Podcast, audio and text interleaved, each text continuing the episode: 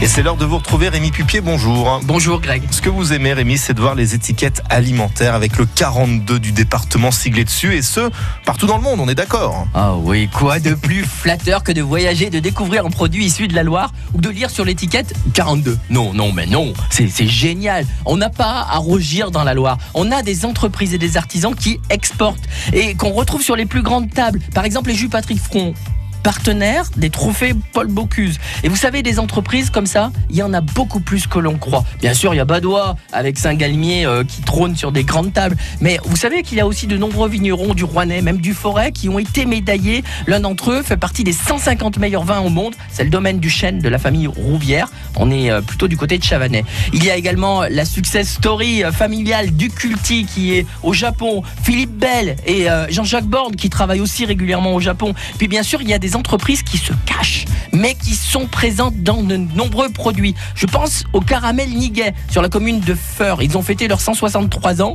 en toute discrétion et qui alimentent au niveau mondial les plus grandes marques de cola et de flan caramélisés. Bref, dans la Loire et la Haute-Loire, on n'est pas Bossaigne. Et euh, si on a plein de saveurs gourmandes de partout dans le monde, c'est aussi grâce à notre département. Peut-être qu'un jour, le symbole de la Loire ne sera pas seulement un ballon de foot, mais peut-être un produit gastronomique de notre terroir. Moi, dites-moi, est-ce qu'il y aura beaucoup d'entreprises présentes au salon de la gastronomie de Lyon en fin de mois?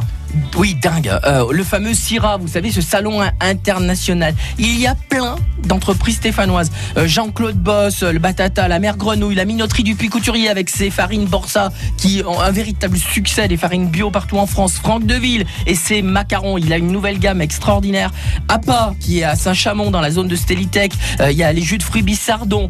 Ils se font connaître au niveau international. Alors on espère qu'ils vont faire de belles affaires pour faire découvrir les bons produits gourmands de la Loire. Allez, régalez-vous, mais ligérien et altiligérien. Bien évidemment, on aura compris le mot d'ordre. Merci Rémi et rendez-vous demain matin.